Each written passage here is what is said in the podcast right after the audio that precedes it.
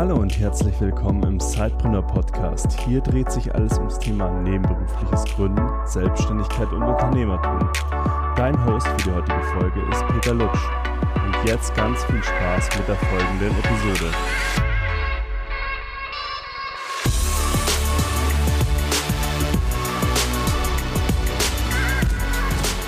Hallo und herzlich willkommen zu einer neuen Episode im Cypreneur Podcast. Ich habe heute Carolina Alex zu Gast von 27 Pilots und das ganz Spannende bei ihr ist, dass sie Unternehmertum nicht nur in einem Nebenprojekt lebt, äh, sondern auch äh, ja in ihrem täglichen Arbeit. Und ich glaube, dass es äh, gerade für unsere Hörer heute total spannend ist, mal zu sehen, wie man seine unternehmerischen Fähigkeiten, die man sich vielleicht sonst nebenbei aneignet, aber auch äh, ganz spannend in etablierten Organisationen einbringen kann und natürlich als Gründer auch hauptberuflich. Und jetzt möchte ich ganz herzlich äh, dich, Carolina, begrüßen. Magst du dich mal ganz kurz vorstellen? Äh, was äh, gibt es äh, zu wissen, wenn man an deine Person denkt? Ja, hi. Ähm, erstmal danke für die Einladung zum Podcast und dass wir heute hier miteinander sprechen. Freut mich sehr. Ähm, ich hole mal ein bisschen aus. Es geht ja hier auch darum, wie ich zur Unternehmerin geworden bin.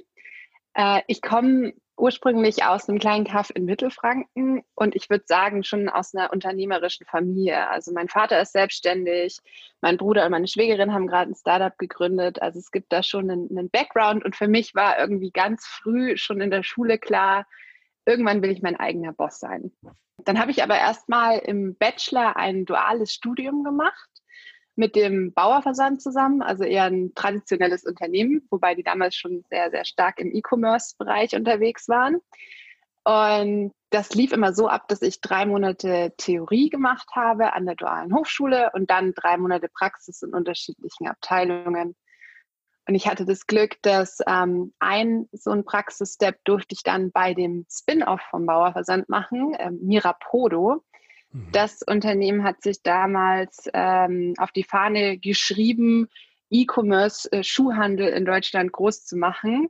Damals war das noch total innovativ. Sie waren äh, sogar einen Ticken früher dran als Zalando. Leider kam dann halt Zalando mit sehr mhm. viel Geld. genau, aber was, was das war, das war ein kleines Unternehmen, relativ selbstständig eben in Berlin und es sind zwei Dinge passiert. Auf der einen Seite habe ich gemerkt, okay, also dieses junge, dynamische Umfeld in einem kleinen Unternehmen gefällt mir total gut und Berlin gefällt mir total gut. Dann bin ich nach dem dualen Studium erstmal ähm, ungefähr ein Jahr mit meinem jetzigen Ehemann nach Australien und habe da äh, Work and Travel gemacht, wobei es war eher Travel and Work. und bin dann zurückgekommen und wusste, okay, ich möchte nach Berlin, dort meinen Master machen, habe mich nach Studiengängen umgeschaut und ähm, den Master Innovationsmanagement und Entrepreneurship an der TU Berlin entdeckt und dachte mir, das klingt doch jetzt ähm, direkt nach dem, was ich machen möchte, auch sehr international ausgelegt, ähm, war auch eine Zeit in Warschau und habe dann da eben mein, mein Masterstudium gemacht. was hier wichtig ist, ist, dass ich ähm, die Zeit extrem genutzt habe, um in diesem Berliner Startup-Ökosystem ja wirklich einzutauchen. Also ich habe, ähm, ich bin dann in eine Studenteninitiative rein, Start Berlin. Es ist eine ähm, Studenteninitiative, wo es rum, rund um Unternehmertum geht und bin hier auch Vorstand geworden. Und wir haben uns zum Ziel gesetzt, eben die, die Studenten mit dem Startup-Ökosystem zu vernetzen. Also es war für mich immer eine ganz klasse Sache, weil ich immer einen Grund hatte, wenn ich bei irgendeinem Investor oder einem Startup angeklopft habe. Sicherlich ähm, war das ähm. auch total spannend, weil du ja auch an der Stelle dann ähm, das, dein Studium, was ja auch Entrepreneurship und Innovation äh, beinhaltet hat, dann auch nochmal aus der Praxis dann auch verbinden konntest, vermute ich mal, mit, ähm, mit äh, Start e.V., oder? Ja, ja, ab, absolut. Also es ging schon sehr Hand in Hand, das Ganze. Natürlich hatten wir äh, viele Kurse, die sehr, sehr theoretisch waren und dann sehr, sehr weit weg waren von der Wirklichkeit. Aber wir hatten auch viele praktische Kurse, wo Businessplan schreiben und solche Geschichten, die sich dann gut vereint haben, auch mit diesem, mit der Stadt Berlin Initiative und äh, dem generellen Engagement im Startup-Ökosystem. Das mhm. war, hat schon, hat schon sehr gut gepasst, ja. Genau, und mein Plan war ja damals dann auch, okay, ich gründe irgendwie ein Startup oder arbeite für ein Startup. Ich habe auch ein paar Projekte ähm, angefangen. Das ist alles nichts geworden aufgrund von Team oder Produkt oder beides. Ähm, und habe dann gegen Ende des Studiums für ein Startup gearbeitet, habe eine Werkstudentenstelle angenommen und musste dann feststellen, okay, das ist überhaupt nichts für mich. Es war wirklich, ähm, also es war so ein ganz klassisches, klassisches Growth-Startup. Es ging einfach nur um Wachstum. Wir sind, ich glaube, innerhalb von einer Woche von fünf auf 20 Leute gewachsen. Ähm, es war jeden Tag, jeden Tag irgendwie alles neu. Ähm, großes, großes Chaos, extrem viel Arbeit, ähm, extrem viel Herzblut, das man reinsteckt, für auch extrem wenig Geld am Ende. Mhm. Und da habe ich gesagt, okay, nee, das ist auf jeden Fall nichts für mich. Wenn, dann muss ich äh, irgendwie substanziell beteiligt sein. Und ich meine, heute weiß ich, es ist jetzt nicht jedes Startup so. Es gibt Startups, bei denen man ganz toll auch einfach arbeiten kann, wie äh, bei uns ja auch. Mhm. aber ähm, genau, aber das war dann für mich erstmal raus. Und dann stand ich wieder so am Anfang äh, mit der Frage, okay, wo, wo will ich jetzt eigentlich hin? Und ähm, hatte glücklicherweise meine Masterarbeit über Accelerators geschrieben und habe dann mit sehr vielen Corporate Accelerators gesprochen und dachte mir, das könnte etwas sein, was für mich genau das Richtige ist. So die Mischung aus Startup und Corporate. Und hatte mich aber jahrelang nicht mit Corporates befasst und dann geschaut, okay, wo will ich eigentlich arbeiten? Einfach bester Arbeitgeber Deutschlands gegoogelt, da kam dann BMW raus. Hab geguckt, was machen die mit Startups? Da kam dann die BMW Startup Garage raus. Und dann äh, stand da der Gregor Gimmi, den habe ich dann angeschrieben und meinte, ich bin jetzt fertig, wollt ihr mich nicht haben? Und äh, das hat dann eben geklappt. Und dann war ich seit Februar 2016 bei BMW, habe hier auch noch relativ viel helfen können, die Startup-Garage aufzubauen. Die war da noch relativ am Anfang. Und zwei Jahre später haben wir dann beschlossen, als Team, das komplette Team der BMW Startup Garage rauszugehen und 27 Pilots zu gründen um das, was wir dort gemacht haben, auch anderen Corporates äh, zur Verfügung zu stellen. Und glücklicherweise konnten wir auch BMW davon überzeugen, unser erster Kunde zu werden. Und waren von Anfang an dann auch, ja, konnte uns, konnten wir uns durch den Umsatz tragen. Sehr spannend. Es wird ja so, ja, Acceleratoren oftmals nachgesagt, gerade im Corporate-Umfeld, dass sie nicht sehr effektiv im Output sind. Und ihr habt ja ein ganz neues Modell auch gefahren damals bei BMW. Das hat ja hohe Wellen auch geschlagen, so in der Presse, ähm, dass ihr das ganze Thema ganz anders angegangen seid. Kannst du mal ein bisschen erklären, wie da euer Ansatz war? Stichwort äh, Venture Client Modell. Ähm, mhm wie hat sich das unterschieden, der Ansatz, äh, den ihr damals bei BMW initial gestartet habt und natürlich mhm. jetzt dann auch weiterführt? Ja, ja, genau. Also da, da würde ich noch mal kurz in die Historie gehen. Das ist jetzt vor der Zeit, wo ich bei, bei der BMW Startup Garage angefangen habe und meine äh, zwei jetzt Mitgründer Matthias Meyer und Gregor Gimmi eben bei BMW mit der mit ihrer selbst gesteckten Mission gestartet sind, BMW muss mehr mit Startups machen.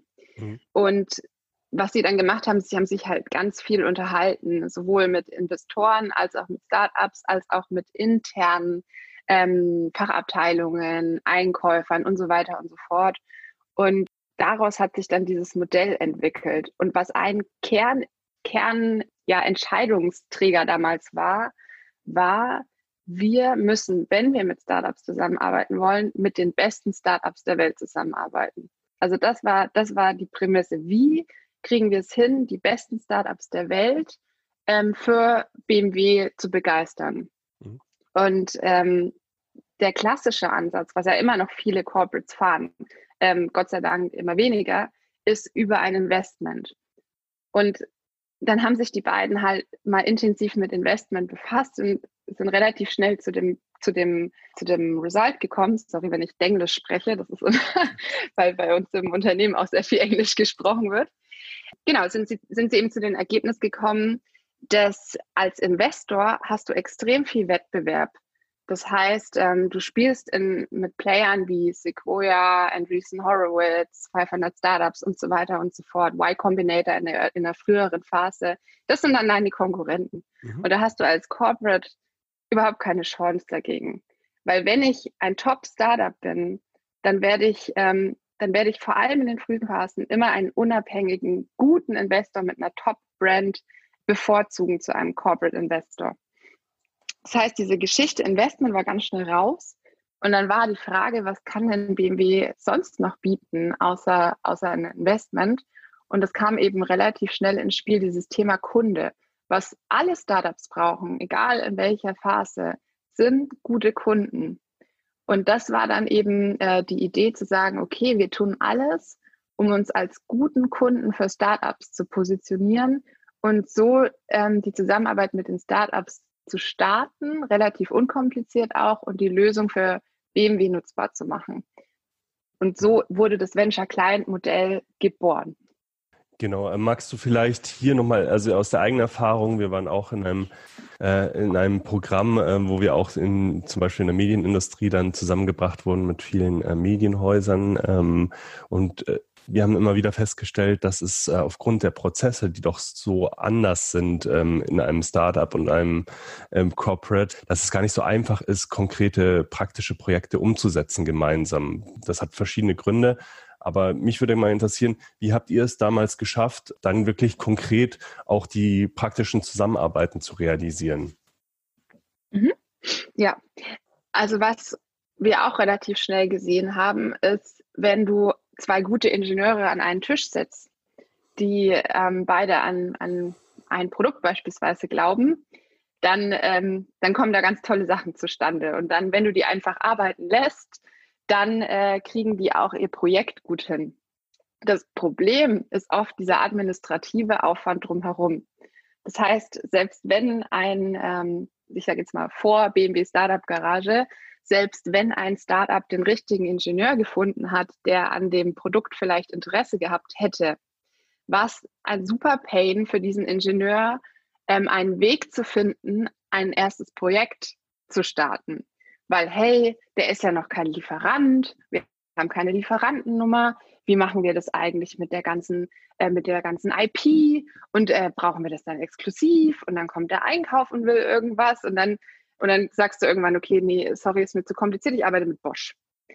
Das war, das war ein Kern von dem, was wir eben gesehen haben und gesagt haben, okay, also unsere Aufgabe als BMW Startup Garage ist es eigentlich, ähm, zum einen dafür zu sorgen, dass sich mehr von diesen Ingenieuren und Startups auch wirklich treffen, also der Ingenieur, der ein Problem hat und das Startup, das eine Lösung hat.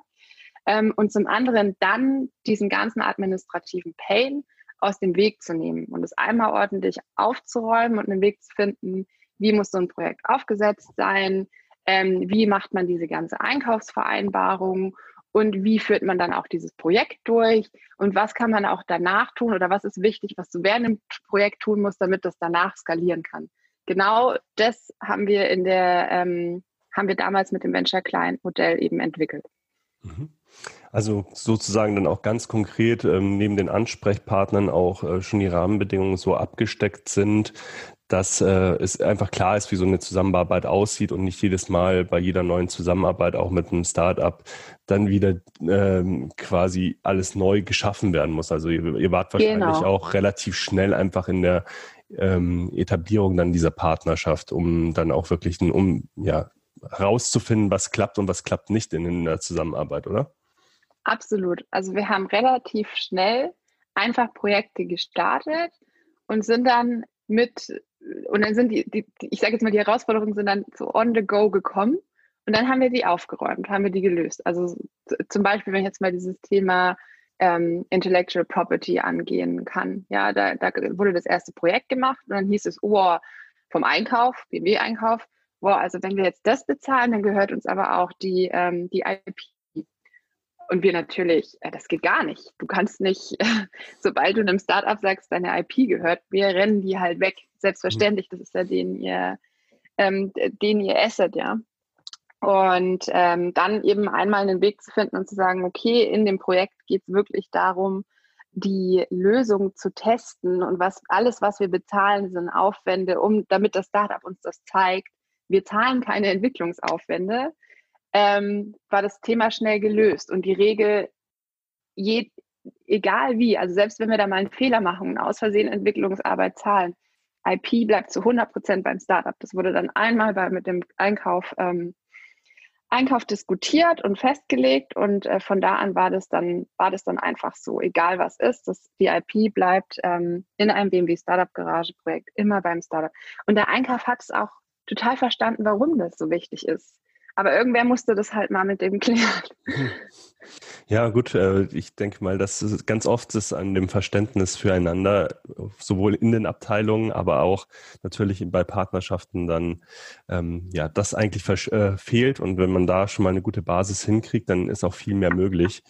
Ich würde jetzt gerne diesen Sprung machen von der BMW Startup Garage zu der äh, Gründung, die du ja mitgestaltet hast als ähm, Mitgründerin von 27 Pilots und auch als Managing Director. Du hast ja schon angedeutet, ihr habt so das Konzept, was ihr bei der BMW Garage erarbeitet habt, äh, jetzt ja überführt und bietet es anderen Unternehmen auch an. Mal abgesehen von jetzt äh, von dem Modell, wie ihr arbeitet, was würdest du sagen, die Rolle, die du jetzt einnimmst, wie hat die sich verändert? Also du hast ja gesagt, du hast schon frühzeitig so ein bisschen angefangen, ähm, auch unternehmerische Projekte umzusetzen, dich dem Thema Entrepreneurship anzunähern. Und jetzt würde ich sagen, ist es ja der Punkt gekommen, wo du dann wirklich auch äh, ja so als Gründerin agierst. Ähm, wie hat sich deine Rolle verändert? Ja, komplett. Also alleine inhaltlich äh, ist es so, dass wir dass ich ja bei, bei BMW und auch am Anfang bei 27 Pilots äh, komplett in den Projekten gearbeitet habe. Also ich habe selber die Startup-Projekte äh, mit aufgesetzt und gemanagt. Dann bin ich irgendwann mal ähm, mehr zu diesen Kommunikationsthemen übergegangen und habe das ganze Thema ähm, Branding gemacht nach innen und nach außen. Das habe ich auch noch viel bei 27 Pilots am Anfang gemacht und mit der Zeit halt immer mehr diese Themen abgegeben, um sich komplett drauf zu fokussieren, ähm, nicht mehr im Unternehmen so aktiv in den Prozessen mitzuarbeiten, in den Projekten mitzuarbeiten, sondern eher am Unternehmen. Und das ist jetzt das, was ich wirklich zu zumindest, also momentan würde ich sagen, 80 Prozent mache, dass ich, ähm, dass ich das ganze Thema Company Operations übernommen habe und sich da inhaltlich einfach meine Rolle komplett gewandelt hat was sich natürlich, ähm, ich glaube, die größte Veränderung von diesem Sprung von Angestellter dann hin zu, ähm, zu jemand, zum Gesellschafter und, und, und Geschäftsführer war natürlich, dass auf einmal so alles dein Problem ist. Mhm. Das ist natürlich auf der einen Seite sehr gut, weil du kannst an allen dein, deine Meinung reinbringen und, und deinen Input geben und steuern in die Richtung, die du richtig findest. Aber es ist halt auch alles dein, Proze dein Problem. Du kannst nicht mehr sagen, ja, der blöde Corporate, der macht das halt so und so, sondern das bist halt jetzt auf einmal du. Also quasi Verantwortung, ganz großes Stichwort hier, ähm, Verantwortung ähm, übernehmen aber vermutlich als Unternehmerin dann auch Verantwortung zu übertragen. Ja. Du hast ja gerade gesagt, ähm, du bist jetzt äh, quasi auch ganz äh, oft nicht mehr in der operativen Rolle. Kann man ja auch nicht immer sein. Äh, klar, wenn man diese unternehmerische Rolle einnimmt. Fällt dir das eher leicht, Aufgaben ans Team zu übertragen? Wie ist da deine Entwicklung gewesen? Mhm. Ja, da tickt ja jeder ein bisschen anders. Bei mir ist es so, mir fällt es sehr leicht, äh, Aufgaben abzugeben, aber dann komplett. Was ich gar nicht mag, ist, wenn ich noch so halb irgendwo mit drin hänge. Mhm. Das mag ich gar nicht, weil wenn ich irgendwie ein, in dem Projekt mitarbeite, dann möchte ich die, möchte ich das komplett, ähm, möchte ich das alles wissen und komplett unter Kontrolle haben. Und deswegen ist es für mich wichtig, wirklich komplette Projekte abzugeben und mich dann auch komplett rauszuziehen, damit die äh, Mitarbeiter dann da auch wirklich selber arbeiten können, als irgendwo noch so halb mit drin zu hängen. Und das funktioniert aber sehr gut. Ich bin da, bin da ganz gut drin, Themen komplett abzugeben. Sehr schön. Ich habe äh, selbst auch mal drei Jahre in einem Corporate Startup von Axel Springer gearbeitet und habe da auch viele Themen gesehen, die in so einem großen Konzern ähm, zwar gut laufen, aber auch genauso viele, die wahrscheinlich nicht so optimal laufen, gerade wenn so ein, äh, so ein Inhouse äh, Corporate Startup gegründet wird. Wenn ihr jetzt mit neuen Unternehmen zusammenarbeitet, was sind denn so die drei größten Herausforderungen, die ihr immer wieder seht, ähm, wenn ihr versucht, ja, diese zu, dieses Verständnis, diese Zusammenarbeit mit Startups zu realisieren? Also wenn wir jetzt beim, bei, bei einem neuen Konzern eine Venture Client Unit aufbauen. Mhm. Mhm. Ähm, also es ist, es ist wirklich so, dass wir eigentlich keine Probleme haben mit, mit den Fachabteilungen, also im Sinne von das, was man oft denkt, hier Culture Clash und so weiter und so fort. Wir haben eigentlich nie das, oder ich habe es zumindest noch nicht miterlebt, das Problem, dass wir zu einer Fachabteilung gegangen sind und gesagt haben, hier ist ein tolles Startup, das hat eine Lösung für einen Painpoint für dich, lass uns mal ein Projekt zusammen aufsetzen und wir nehmen dir auch noch den ganzen administrativen Pain weg. Da hatte ich ein, bisher kein, kein Problem tatsächlich. Ansonsten die drei größten Baustellen, ich, ich würde sagen, dass auch das ist sehr individuell. Also bei dem, ich glaube, was, was die Stellschraube ist, wo man am meisten schnell erreichen kann, ist, wenn so eine Venture Client Unit richtig aufgehängt ist. Also wenn die von Anfang an ähm, relativ hoch aufgehängt ist und ähm, zum Beispiel mit einem mit einem Reporting zum CEO, dann geht das alles sehr, sehr viel schneller. Du kriegst einfach viel schneller die, die richtigen Ressourcen, die richtige ähm, ja, Management-Attention, um die Themen dann auch groß machen zu können. Mhm. Das ist, das ist eine große Stellschraube, ähm, wie, man, wie man die Dinge schneller vorantreiben kann.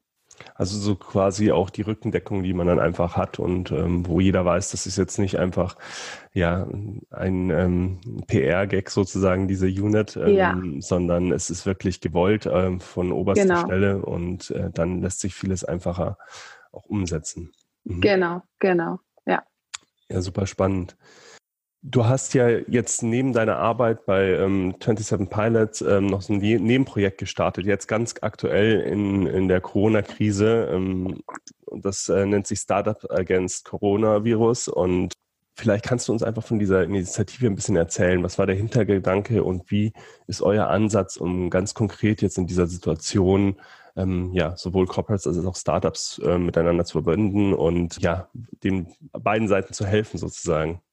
Mhm, ja, genau. Also auch hier wieder eine, eine ein bisschen Historie. Äh, das mit der die, die Hochphase oder Hochpanikphase der Corona-Zeit, das war ja so im März rum, wo das dann mit dem Lockdown so langsam losging. Und wir vier Gründer, wir hatten natürlich auch unseren kleinen äh, Panic-Chat, hm. in dem halt viel philosophiert wurde, oh je, äh, was müssen wir jetzt tun, wie können wir uns jetzt richtig darauf einstellen und so weiter und so fort, wie können wir unsere Mitarbeiter schützen. Also viel, viel Panik.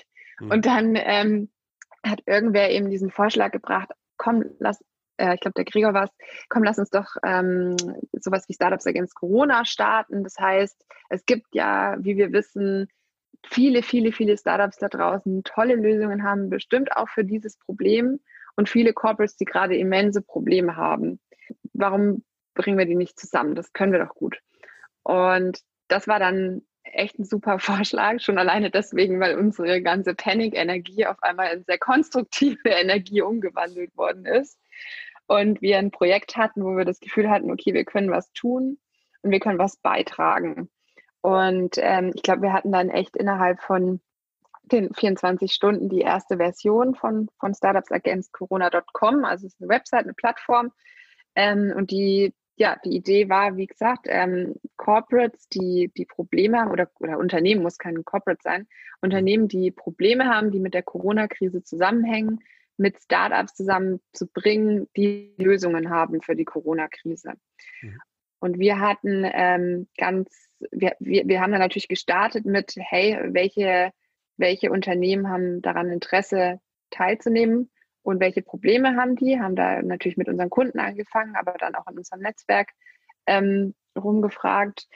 Und ja, und dann auf der anderen Seite versucht es zu bewerben und Startups zu finden, die da Lösungen haben. Und ich glaube, wir hatten jetzt am Ende dann über 500 Startups, die sich über diese Plattform ähm, oder für diese Plattform bewertet worden sind und ähm, über 70 Organisationen, glaube ich. Das war aber so eine Mischung aus eben Unternehmen, die Interesse an Lösungen hatten oder haben und äh, Kommunikationspartner.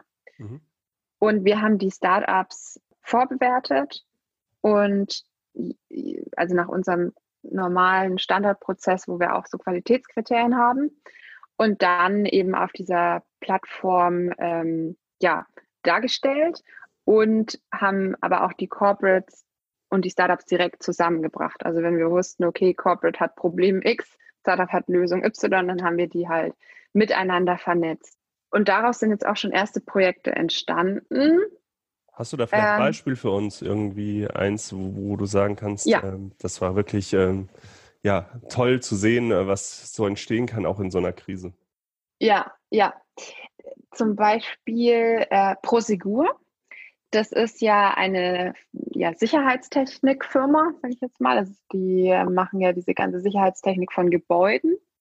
Mhm. Und die wurden relativ am Anfang von der Krise von ihren Kunden angesprochen, die gesagt haben, hey, wir, wir brauchen, habt ihr nicht irgendwas, um unsere Gebäude nicht nur vor Dieben zu schützen, sondern auch vor Corona zu schützen? Und das war die Challenge, die Prosegur von ihren Kunden bekommen hat. Mhm. Und äh, Prosegur hatte halt keine Lösung und haben sich dann gedacht, okay, äh, lasst uns diese Challenge nach draußen tragen und ähm, eine ja, Open Innovation Challenge starten, um hierfür Lösungen zu suchen. Und im Endeffekt haben sie dann ihre Lösung über, äh, über, 27, äh, über, über Startups Against Corona gefunden. Äh, Xander Cadian heißt die Firma. Und was die machen, die haben ähm, eine Radarsensorik entwickelt, mit der sie ähm, messen, auf der einen Seite messen können, ob zu viele Menschen in einem Raum sind und dann eine Warnung ausgeben können. Also zu sagen, okay, ähm, hier können, kann jetzt der Abstand nicht mehr eingehalten werden, also bitte verlasst den Raum. Und auf der anderen Seite können die aber auch ähm, gewisse Vitalwerte messen und ähm, angeben, wenn jemand im Raum ist, der vermutlich krank sein könnte. Und diese, genau, und diese Technologie wurde oder wird gerade noch bei Prosegur in, auf, den, auf den Büroflächen getestet und wohl parallel auch in die Plattform von Prosegur äh, integriert. Und wenn alles positiv läuft, dann steht es, oder es steht vielleicht sogar mit, muss ich mal nachfragen, mittlerweile schon deren Kunden zur Verfügung. Und das fand ich einen richtig coolen Case. Ja, absolut klingt äh, total spannend und ich denke auch, so wie ihr mit, äh, mit der Plattform, mit der Webseite ähm, jetzt äh, eure Energie positiv in der Krise transformiert habt, ähm, so gelingt es ja jetzt quasi auch den Beispiel, in dem Beispiel, das du genannt hast. Ähm, und ich kann mir vorstellen, da gibt es noch einige mehr. Also sieht man auch, dass selbst eine Krise eine Chance sein kann. Natürlich auch, wenn das jetzt für alle äh, eine sehr herausfordernde Zeit ist. Ja, absolut. Würdest du sagen, hat sich durch die Krise auch die Arbeitsweisen ähm, verändert bei euch oder bei Unternehmen, die ihr kennt, im Sinne von, wie gearbeitet wird, mal abgesehen vielleicht von dem, äh, von dem reinen Homeoffice-Aspekt? Mhm. Ja, ich glaube, den größten Punkt, den hast du jetzt schon erwähnt, Homeoffice ich glaube, das, das war jetzt eine schöne Chance für jeden, das mal wirklich zu testen, ob das für einen funktioniert oder wann es für einen funktioniert. Und äh, ich glaube, die, die Zeit wird jetzt, wird jetzt zeigen, ob das auch etwas ist, was man nachhaltig mehr und mehr in den Arbeitsalltag integriert. Ich glaube, bei uns persönlich waren wir ja sowieso schon so aufgestellt, dass wir von überall arbeiten konnten viele unserer Projekte sind komplett digital. Also wenn ich jetzt als Beispiel mal einen Kunden nennen darf aus einer ganz anderen Industrie, äh, Lafarge Holcim, die machen, ist einer der größten Hersteller von Baumaterialien, also neben Heidelberg Zement etc. Mhm. Und, ähm, und die sind sehr, sehr dezentral aufgestellt. Das heißt, auf der ganzen Welt, ganz viel in Emerging Markets, auch ähm, viel in Indien, Südamerika, Afrika etc. Und diese Projekte laufen alle komplett digital. Also von daher waren wir, waren wir sowieso schon gut aufgestellt und ich glaube, die meisten unserer Kunden tatsächlich auch. Man hatte zwar ab und zu das Problem, dass hier in München Skype nicht mehr richtig funktioniert hat, weil BMW, glaube ich, das ganze, das ganze äh, Netz überstrapaziert äh, hat. Aber ansonsten waren die, waren die auch sehr gut aufgestellt. Ich glaube, was ähm, eine Branche, die hatten wir ja vorher schon mal kurz angesprochen, die gut transformiert werden wird, ist diese ganze Eventbranche. Da ist ja jetzt schon sehr, sehr viel ähm, auf digital umgeschwenkt und da wird jetzt auch einfach sehr, sehr viel rein investiert, weil äh, man merkt, dass die Technologien irgendwie noch nicht so toll sind. Ja, Diese ganzen Event-Plattformen und auch ähm, ähm, äh, Tools, um, um größere Events abzuhalten oder Calls. Das ist alles noch nicht so optimal. Da, da fließt viel Geld rein und es werden auch viele neue schöne Konzepte erarbeitet von semi-virtuellen Events. Und das finde ich sehr cool, weil das, weil das natürlich schon einen Wahnsinnsvorteil hat, wenn, wenn wir alle nicht so viel reisen müssen und trotzdem ein ähnliches Erlebnis hinbekommen wie auf so einer Konferenz. Und da bin ich wirklich gespannt, was jetzt in, in Zukunft noch so passiert. Und ich glaube, die Offenheit, die Bereitschaft ist jetzt sowas viel, viel größer als vor der Krise. Mhm. Ja, vielleicht muss man ganz kurz an dieser Stelle noch sagen, ähm, wir hatten ein kurzes Vorgespräch geführt. Ähm, da haben wir über die Events gesprochen. Ähm, genau, dass ihr nicht jetzt nochmal zurückspult und sagt, wo haben wir über Events gesprochen hier in dem Interview. genau, aber ihr kennt es ja sicherlich auch, liebe Hörer, dass dass auch bei uns zum Beispiel die Sidepreneur Meetups gerade komplett digital sind. Und da haben wir uns natürlich kurz unterhalten, ähm, um zu sehen, ähm, was, was da so sonst noch möglich ist. Und äh, ja, also mit den neuen Technologien, ich bin auch total gespannt. Äh, ich glaube auch, dass ganz viel sich in Richtung auch so Hybrid-Events äh, entwickelt, wenn man genau. nicht so das Gefühl hat, dass man online ähm, ja, Teilnehmer zweiter Klasse ist, sondern ähm, genauso genau. Ein Erlebnis hat. Ähm, und auch da haben wir ein bisschen was für euch geplant. Auch wir haben uns äh, hingesetzt in der Corona-Krise und haben eine eigene Software entwickelt ähm, und äh, werden das vielleicht auch bei unserem nächsten Meetup schon ähm, ja, für euch zur Verfügung stellen. Und das ist natürlich sehr spannend, mal von dir, Carolina, die, diese Ansätze zu hören, weil ich glaube, dass äh, nicht alles zwangsweise, wie gesagt, äh, negativ verlaufen ist, sondern dass auch vieles beschleunigt wurde in, den, in dieser kurzen Zeit, was wir sonst erst über mehrere Jahre gesehen hätten, was jetzt innerhalb von kürzester Zeit einfach passieren musste. Und ich bin dann auch immer wieder erstaunt, wie schnell Sachen sich verändern können, die zuvor quasi geblockt wurden, ähm, weil man es yeah. einfach muss. Also ähm, absolut. das ist dann immer witzig, äh, dann zu sehen, dass es doch geht und zeigt aber auf der anderen Seite, glaube ich, auch einfach, dass unsere Wirtschaft, ähm, unsere Unternehmen durchaus ähm, ja ganz tolle Fähigkeiten haben und ja, das können, wenn sie wollen. Absolut. Und ich hoffe sehr, dass es jetzt auch ähm, in die Zukunft getragen wird. Und ich kann es auch vorstellen, weil auf einmal konnten viele sehen, ach so, es geht auch anders. Äh, wir können ganz viel Bullshit einfach sein lassen und äh, Dinge machen. Und auf der anderen Seite die, die das vielleicht schon immer auch so treiben wollten, ja, so in Richtung, hey, lass uns einfach mal hier Entscheidungen treffen und loslegen. Mhm. Ähm, die haben jetzt einen Case, wo sie sagen, hey, wie hat es doch auch funktioniert? Wieso sollte das in normalen Zeiten nicht auch funktionieren? Also Absolut. da habe ich große Hoffnung. Du hast ja ganz viele Bälle, die du hochhalten musst. Es ist ja sehr fordernd, was du auch machst. Jetzt ist es immer so ein Thema bei unserer Zielgruppe, die ja auch oft äh, eben nebenberuflich Unternehmer sind, dass sie auch natürlich auch ein begrenztes Zeitbudget haben sozusagen. Und da ist es immer spannend zu erfahren äh, von Leuten, wie sie das ganze Thema angehen, Zeitmanagement oder welche Tools sie auch nutzen, um sich möglichst gut zu strukturieren. Welche Tipps hast du da für unsere Hörer? Mhm. Ja, also ich glaube, das eine, das hatten wir vorhin schon angesprochen, ist dieses Thema als Unternehmer auch abzugeben. Und äh, da konnten wir im letzten Jahr echt große, große Schritte gehen, dass wir da die Leute für eingestellt haben und die Themen mehr und mehr abgeben konnten, um so auch am Unternehmen zu arbeiten. Ansonsten, ich bin extrem großer Fan von 80-20. Mhm. Das funktioniert, das funktioniert in den meisten Fällen sehr, sehr gut. Und damit spare ich mir extrem viel Zeit. Mhm. Und das andere, das, das ist auch was, da muss man echt gucken, was für einen funktioniert. Aber es gibt ja diese Typen, die stellst du von der Aufgabe und dann überlegen die erstmal ähm, einen Tag, wie sie das lösen und fangen dann an, das zu lösen und es funktioniert auch prima für die.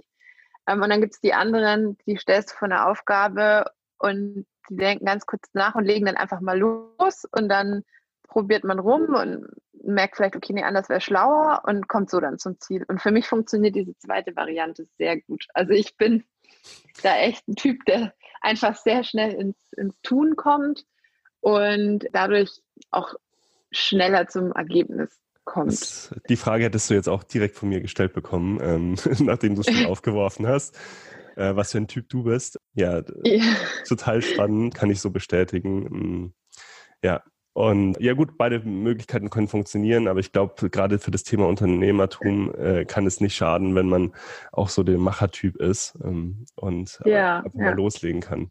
Ja, du brauchst halt einen guten Mix irgendwie im, mhm. im Team. Aber ich merke das halt ähm, bei anderen, die, die dann wirklich irgendwie Wochen damit verbringen, sich erstmal zu überlegen, ja, wie mache ich das so weiter und so. Und das funktioniert vielleicht für die ganz gut und die Typen brauchst du auch. Für viele Aufgaben mhm. ist das ja wichtig.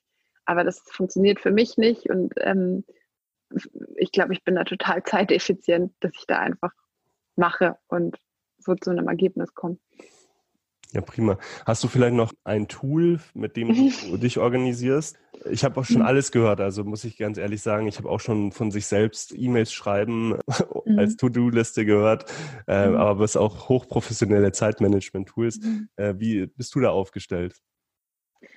Ähm, also ich schreibe auch E-Mails an mich selber, tatsächlich. Und ansonsten habe ich auch schon wahnsinnig viel ausprobiert mit äh, Asana beispielsweise. Ähm, Jira nutzen wir jetzt und da kann man ja auch so eigene Boards erstellen etc.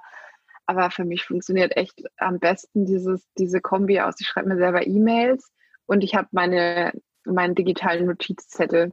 Mhm. Und so, so organisiere ich mich irgendwie. Ja, total spannend. Wenn wir uns so dem Ende des Interviews nähern, dann stelle ich meinen Interviewgästen gerne ja, so ganz kurze Fragen, so Rapid-Fire-Questions. Ähm, da würde ich dir hier gerne auch ein paar stellen und da wirklich auch nur so mit maximal einem Satz drauf antworten. Bist du bereit? Ja. Sehr gut. Für mich bedeutet Innovation Punkt, Punkt, Punkt. Also für mich bedeutet Innovation eine, eine Möglichkeit zu einer besseren, nachhaltigeren Welt. Meine größ mein größtes Learning in der bisherigen Corona-Krise war, erfülle deine Träume heute, morgen ist vielleicht schon alles anders. Also mhm. ich habe auch mir einen Riesentraum erfüllt. Ich habe mir tatsächlich ein Pferd vor kurzem gekauft, ähm, wo ich die ganze Zeit gesagt habe, bist du bescheuert, das kannst du nicht tun. Ähm, mhm. Du bist hier Gründerin, irgendwann mal wirst Familie haben und so weiter und so fort. Wie soll das gehen? Und das war wirklich so ein bisschen eine Einsicht in der Corona-Krise, dass ich mir gedacht habe, komm, also scheiß drauf, now or never. Ja, wir haben dieses Thema gerade auch sehr groß mit dem Pferd, ähm, aber nicht für ah. mich, sondern für meine Tochter. Oh. Die, die schon die ganze Zeit hinspricht äh, und hinbettelt. Genau. Aber äh, es ist für mich zumindest schon mal sehr, ähm, ja, wie soll ich sagen, beruhigend, dass das auch neben Unternehmertum geht, äh, wenn man selber sich ähm, um das Pferd kümmern muss. Ähm, vielleicht klappt das dann auch. Vielleicht, vielleicht fragst du mich in einem Jahr nochmal. das mache ich auf jeden Fall. Und die letzte äh, Rapid-Fire-Question, die ich an dich hätte, wäre, meinem zehn Jahre jüngeren Ich würde ich aus heutiger Sicht Punkt, Punkt, Punkt mit auf den Weg geben. Nichts und niemand kann dir etwas anhaben, wenn du es nicht zulässt. Also ich glaube, man hat ganz oft einfach vor allen möglichen Dingen Angst und sich das mal bewusst zu machen, dass im Endeffekt, äh, wenn du es nicht zulässt, dass dir irgendwas was antut, dann kannst du ja auch nichts anhaben, äh, gibt mir eine ja, viel Stärke. Mhm. Das hätte ich mit 20 mal gern gewusst. Sehr schön. Also fast schon ein äh, perfektes Schlusswort. Jetzt muss ich aber trotzdem noch einmal mit einer normalen Frage bohren. Ja. Und zwar haben dich ja sicherlich Ressourcen begleitet auf deinem Weg jetzt äh, bis heute, ähm, die dich auch beeinflusst haben. Vielleicht waren es Bücher, vielleicht waren es mhm. Videos, mhm. vielleicht war es ein Mentor. Ähm, was äh, waren so die Ressourcen, die dich äh, nachhaltig beeinflusst haben in deinem Tun? Mhm. Ich glaube, äh, ich habe ein Buch, ein Podcast und ein Event dabei sozusagen. Mhm. Und als Buch möchte ich ähm, Frederic Laloux Reinventing Organizations ähm, erwähnen. Das ist ein ja, Buch, da geht es viel um, um selbstgeführte Organisationen, Organisationen der Zukunft und so weiter und so fort. Und ähm, auch wenn wir jetzt nicht alles bei 27 Pilots so umsetzen, habe ich persönlich mir da viel Inspiration rausgeholt, die wir, die wir auch einfließen lassen.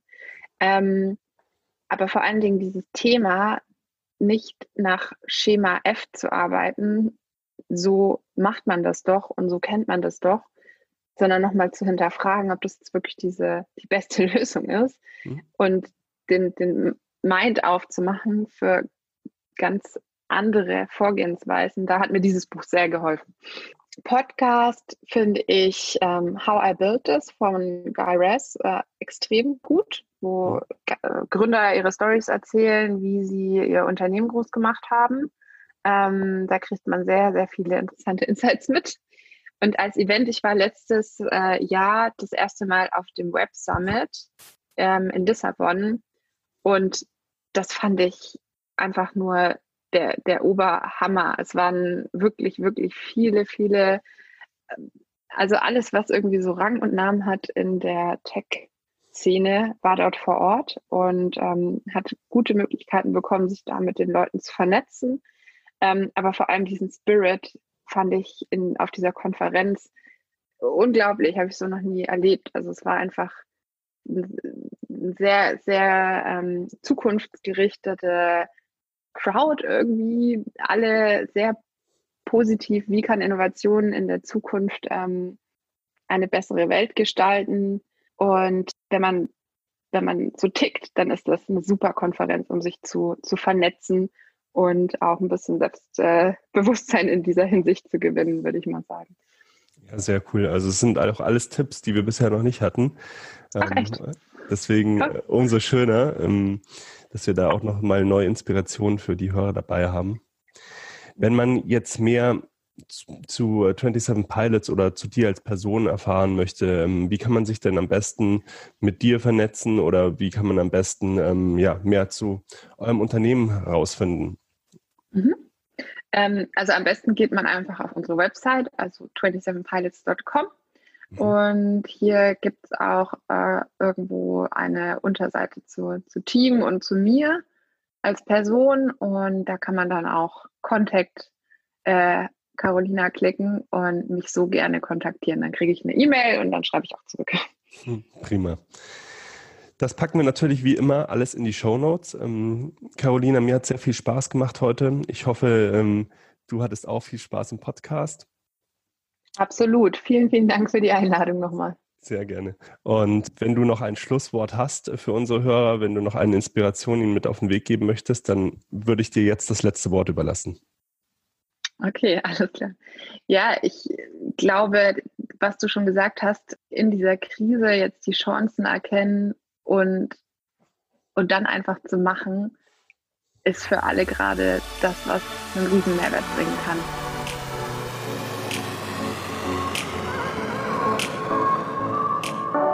Willst noch mehr Tipps, Tricks und dich mit anderen Zeitpreneuren vernetzen, dann komm doch einfach in unsere Facebook-Community. Den Link dazu findest du in den Show Notes.